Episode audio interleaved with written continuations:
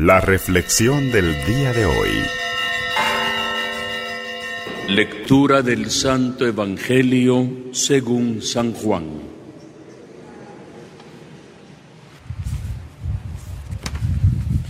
En aquel tiempo Jesús dijo a sus discípulos, me voy ya al que me ha enviado, y ninguno de ustedes me pregunta, ¿a dónde vas?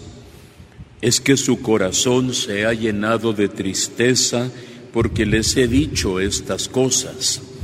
Sin embargo, es cierto lo que les digo, me conviene que yo me vaya, porque si no me voy, no vendrá a ustedes el consolador. En cambio, si me voy, se los voy a enviar. Y cuando Él venga, establecerá la culpabilidad de este mundo en materia de pecado, de justicia y de juicio. De pecado porque ellos no han creído en mí. De justicia porque me voy al Padre y ya no me verán ustedes. Y de juicio porque el príncipe de este mundo ya está condenado. Palabra del Señor.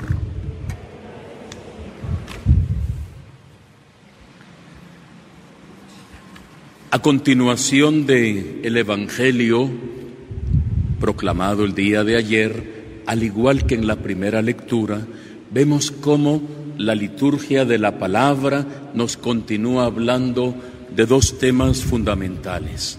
Por un lado, la invocación y la espera del Espíritu Santo, que dice Jesús, nos conviene que venga en nuestra ayuda. Y es que precisamente el Espíritu Santo viene en ayuda de nuestra debilidad. Jesús mismo dice, les conviene que yo me vaya, porque si no me voy, no vendrá a ustedes el Espíritu Santo. Y vemos cómo en la primera lectura, cuando el Espíritu Santo desciende el día de Pentecostés, fue capaz de transformar totalmente la vida de los apóstoles. Y desde ese momento ellos continúan hablando, predicando, actuando, movidos por el Espíritu Santo. Solamente así puede entender uno cómo son capaces ellos de estar tranquilos en medio de la adversidad. Solamente guiados por el Espíritu puede comprender uno cómo una serenidad que tienen aún en las peores situaciones de la vida. Hoy, por ejemplo, nos dice que los capturan a los apóstoles, especialmente a Pablo y a Silas, la Corte Suprema, los magistrados dan la orden de que los desnuden como señal de vergüenza y los azoten. No era solo un par de latigazos, según la ley eran 39 azotes en cada tanda que ellos decidían cuántos podían ser. ¿De ¿Por qué 39? La norma era 40, pero decían no podemos excedernos. Eran tan cuadrados, pudiéramos decir, ellos en eso, que decían mejor demos 39 para no incumplir la ley. Es decir, que a Jesús, por ejemplo, le dieron 39 azotes, paran un momento y luego pueden ser otros 39 y así se va la secuencia. A los apóstoles los desnudan y los azotan.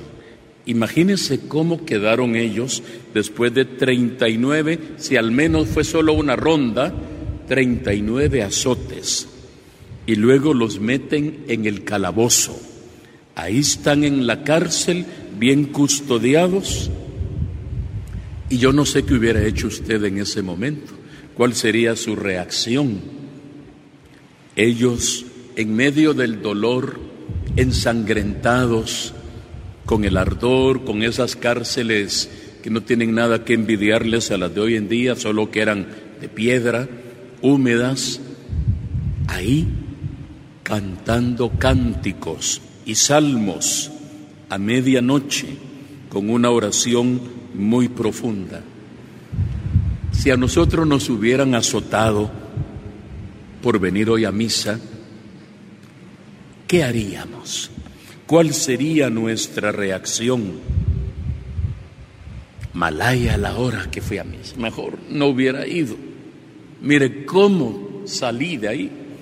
El pobre Pablo y Silas ya eran personas mayores, no eran jovencitos, tremendamente azotados y en vez de renegar, en vez de protestar, ahí, ensangrentados con las heridas a flor de piel, alabando y bendiciendo a Dios.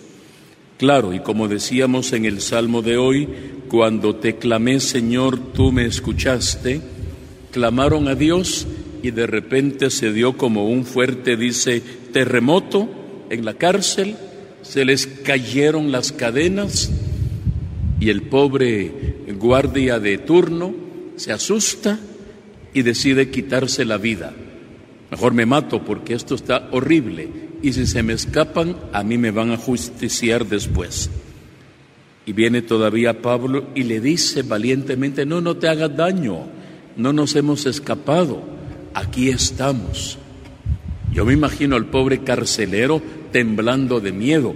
¿Quiénes serán estos hombres que aún así como están, cantan hermosamente salmos y todavía me dicen que no me preocupe luego del pequeño terremoto y que se les caen las cadenas? ¿Quiénes serán ellos? No me imagino a un Pablo o a un Silas angustiado. Decíamos al principio, solamente el Espíritu Santo puede dar esa serenidad, esa tranquilidad en los momentos difíciles. Tan impactante fue que el carcelero ahora dice a Pablo, ¿qué debo hacer para salvarme? Pablo no desaprovecha la oportunidad para predicar. Yo creo que nosotros ya ni ganas de hablar tendríamos en ese momento.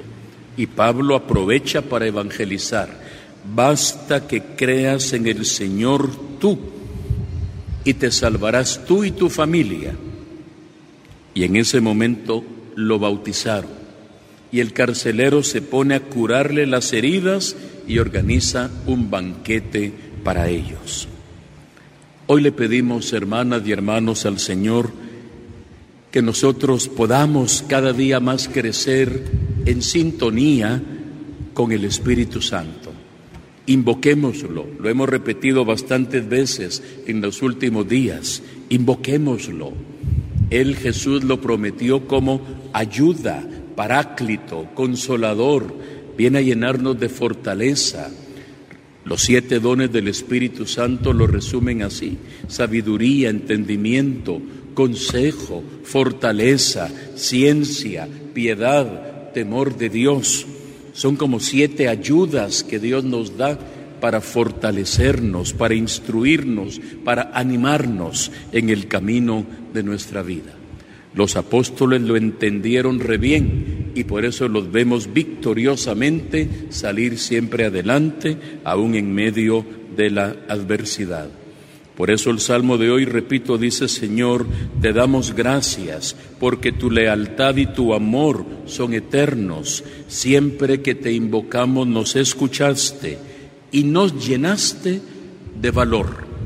Hoy se lo pedimos al Señor de todo corazón en esta fiesta de María Auxiliadora, que también nosotros recibamos ese auxilio divino para las diferentes situaciones que nos tocan vivir en esta vida. Que así sea para todos nosotros.